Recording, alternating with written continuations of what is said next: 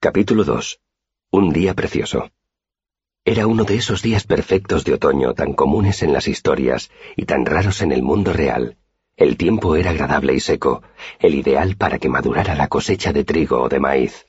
A ambos lados del camino, los árboles mudaban de color. Los altos álamos se habían vuelto de un amarillo parecido a la mantequilla, mientras que las matas de zumaque que invadían la calzada estaban teñidas de un rojo intenso. Solo los viejos robles parecían reacios a dejar atrás el verano, y sus hojas eran una mezcla uniforme de verde y dorado. Es decir, que no podía haber un día más bonito para que media docena de exsoldados armados con arcos de caza te despojaran de cuanto tenías. No es una yegua muy buena, señor, dijo Cronista. Apenas sirve para arrastrar una carreta, y cuando llueve... El hombre lo hizo callar con un ademán brusco. Mira, amigo, el ejército del rey paga muy bien por cualquier cosa con cuatro patas y al menos un ojo. Si estuvieses completamente majara y fueras por el camino montado en un caballito de juguete, también te lo quitaría. El jefe del grupo tenía un aire autoritario. Cronista dedujo que debía de ser un exoficial de baja graduación. Apéate, ordenó serio el individuo. Acabemos con esto y podrás seguir tu camino. Cronista bajó de su montura. Le habían robado otras veces y sabía cuándo no se podía conseguir nada discutiendo. Esos tipos sabían lo que hacían.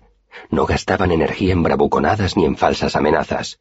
Uno de los soldados examinó la yegua y comprobó el estado de los cascos, los dientes y el arnés. Otros dos le registraron las alforjas con eficacia militar y pusieron en el suelo todas sus posesiones materiales. Dos mantas, una capa con capucha, la cartera plana de cuero y el pesado y bien provisto macuto. No hay nada más, comandante, dijo uno de los soldados, salvo unas veinte libras de avena. El comandante se arrodilló y abrió la cartera plana de piel para examinar su contenido. Ahí dentro solo hay papel y plumas, dijo Cronista. El comandante giró la cabeza y le miró por encima del hombro. ¿Eres escribano? Cronista sintió. Así es como me gano la vida, señor, y eso a usted no le sirve para nada. El hombre rebuscó en la cartera, comprobó que era cierto y la dejó a un lado. A continuación, vació el macuto sobre la capa extendida de cronista y revisó su contenido. Se quedó casi toda la sal de cronista y un par de cordones de bota. Luego, para consternación del escribano, cogió la camisa que cronista se había comprado en Linwood. Era de hilo bueno, teñida de color azul real, oscuro, demasiado bonita para viajar. Cronista ni siquiera había tenido ocasión de estrenarla. Dio un suspiro.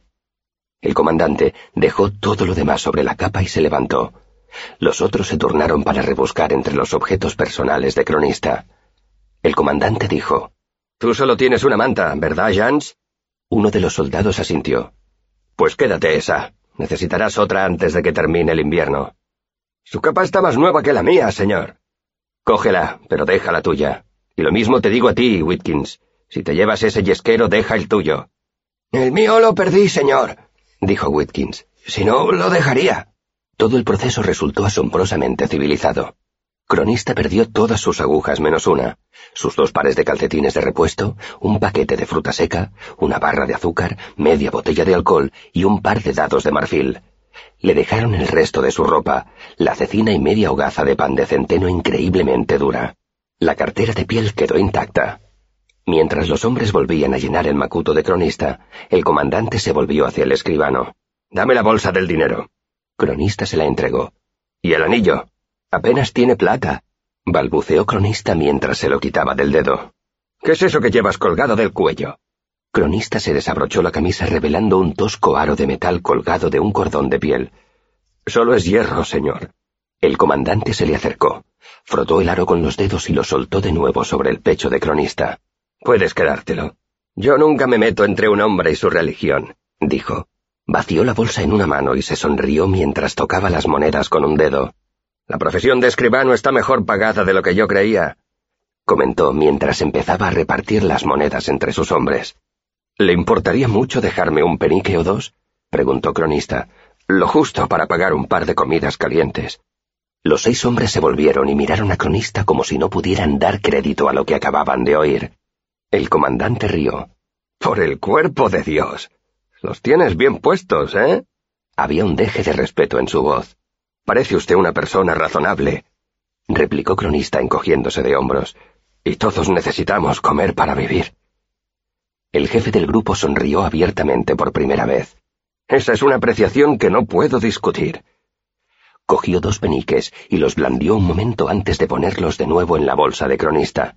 Aquí tienes un par de peniques por tu par de huevos. Le lanzó la bolsa a cronista y guardó la bonita camisa de color azul real en sus alforjas.